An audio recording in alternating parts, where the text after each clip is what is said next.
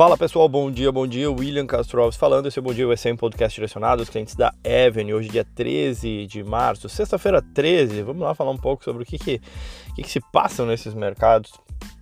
Uh, os dias eles têm sido bem diferentes, digamos assim. E eu Uh, então eu não tenho seguido um roteiro original desse podcast, como vocês podem. Ontem eu não segui esse roteiro e hoje também não vou seguir. Peço, peço desculpas aí. Nessa sexta-feira 13 eu vou falar com menos roteiro, digamos assim, tá? Ontem o índice Dow Jones ele teve a maior queda percentual desde a crise de outubro de 87. Recuou aí 10%, o S&P 9,5%, o Nasdaq 9,4%. O dia ele começou com um certo mau humor, né, depois da declaração do pronunciamento do, do, do, Trump, enfim. Mais uma vez, o movimento ele foi potencializado ao longo do dia e a gente está realmente no modo pânico total. A venda indiscriminada, no matter what. Assim, não importa, eu vou vender, eu vou zerar minhas posições. Tem muito stop, tem muita operação de, de fundos que o risco é, sugere que seja zerada determinadas posições, enfim, então tem, tem um movimento é, que não é só às vezes racional, é técnico, de não, se bater tal ponto, vamos vender, vamos zerar tal posição. Os bancos centrais eles têm de certa forma respondido, né? Desde fevereiro, pelo menos 14 países cortaram as taxas de juros para fazer frente a essas a possível piora nas condições de crédito. Então, muitos países anunciaram estímulos fiscais, mas ainda de certa forma de uma maneira tímida. E ontem a gente teve o Fed usando uma bazuca né, de, de liquidez, prometendo recomprar títulos, uma injeção de dinheiro na veia, né? ou seja, ele compra o título e dá dinheiro para quem, vende, quem vendeu o título. Um e meio trilhão de dólares é muita coisa. Aparentemente não adiantou muito é, ou melhor, até algumas teorias de conspiração se formaram, porque o Fed, porque o Fed né, viria com essa injeção de liquidez um dia depois do Trump se reunir com os presidentes dos maiores bancos dos Estados Unidos. Será que a gente tem uma crise de crédito à frente? Será que tem algum banco que corre risco de quebrar? Então foi um pouco disso que acabou sendo ontem que, acabou assim rodando, digamos assim, nas mesas de operação, rodando aí pelo mundo, né? É sabido que o Deutsche Bank e os bancos italianos eles não andam em bons lençóis, digamos assim, eles andam em maus lençóis há alguns anos, mas isso já é meio que amplamente conhecido pelo mercado. O fato é que isso deu margem para especulações e mais especulações para e fica difícil tentar entender aquilo que muita, muito provavelmente não tem entendimento com a razão, né? E tudo isso falando um pouco de ontem ainda, né? Ontem uh, a proliferação do coronavírus ela vem aumentando, né? E isso gera um pessimismo com os impactos econômicos, demora dos governos, especialmente dos Estados Unidos, em reconhecer a seriedade do problema e reagir de acordo. Isso aumentou, obviamente, a incerteza dos agentes econômicos e gerou o pânico de ontem. Uh, o mercado agora ele aguarda uma sinalização do Congresso que foi dada, daqui a pouco já comento, foi dada hoje é, e já motiva uma certa alta, motiva uma boa alta aí nos mercados. E no Brasil, né? O Brasil, ele, o que aconteceu uh, com, com, tudo isso que a gente está vendo, né? No Brasil, a, a, dinâmica da crise ela mudou com a contaminação no mercado de renda fixa. Né? Eu comentei aqui com vocês, os juros explodiram, né? Passou a precificar a elevação aí de juros, né?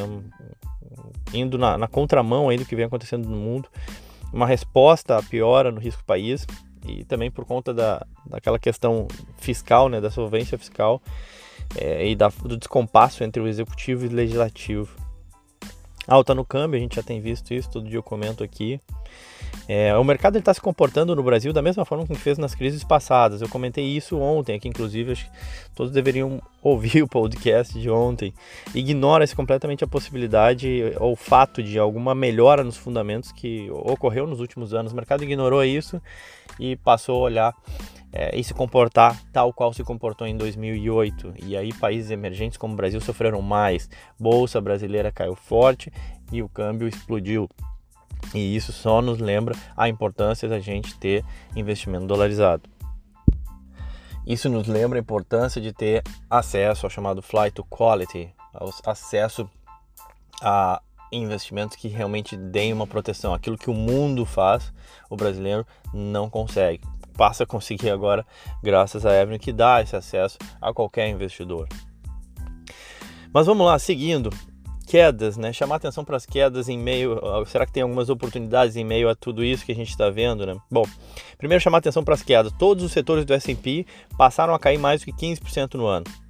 Setor de energia, XLE, o código do ETF que representa o setor, cai 51%. Setor de financials, XLF, cai 34%. Setor de basic materials, né? minério de ferro, aço, entre outros, cai 29%. Setor de industrials, o, o Materials é XLB, o Industrial XLI cai 28%. Consumo discricionário, aquele consumo mais de um valor mais alto, cai 23%, código XLY. Serviço de comunicação XLC cai 21%. E assim vai, setor de tecnologia XLK cai 18%. Então, assim, são fortes quedas. Quando a gente vê no, no mês, as quedas são ainda mais expressivas. A gente vê algumas ações, Disney caindo 35%, Google caindo 25%, 26%, Apple caindo, se não me engano, 16%. Agora não estou na tela aqui, mas enfim, várias quedas que realmente chamam atenção. E aí eu vou dar um pouco da, da minha opinião. E aí, na minha opinião, sim, as vendas forçadas, os stops, os resgates e as decisões cada vez mais irracionais, elas estão gerando distorções enormes. E alguns preços já tornam é, aquela simetria de risco-retorno muito favorável. Eu sigo acreditando naquilo que eu já comentei aqui, tá? E tenho estado errado, né? Não que o mercado dê a bola, dê bola para aquilo que eu penso, mas ainda assim eu compartilho aqui a minha opinião, que é uma, a gente vai ter mais estímulos. O Fed provavelmente deve cortar juros, mais gastos fiscais, não só dos Estados Unidos, mas de outros países, para compensarem as perdas nos setores aqueles que são mais afetados. Dois, o vírus ele parece já ter sido controlado na China. Ponto que ele ainda não foi, mas que daqui um mês ele já vai ser. A gente está falando que a China parou durante três meses. Não foi um ano, não foi dois anos, não acabou a China.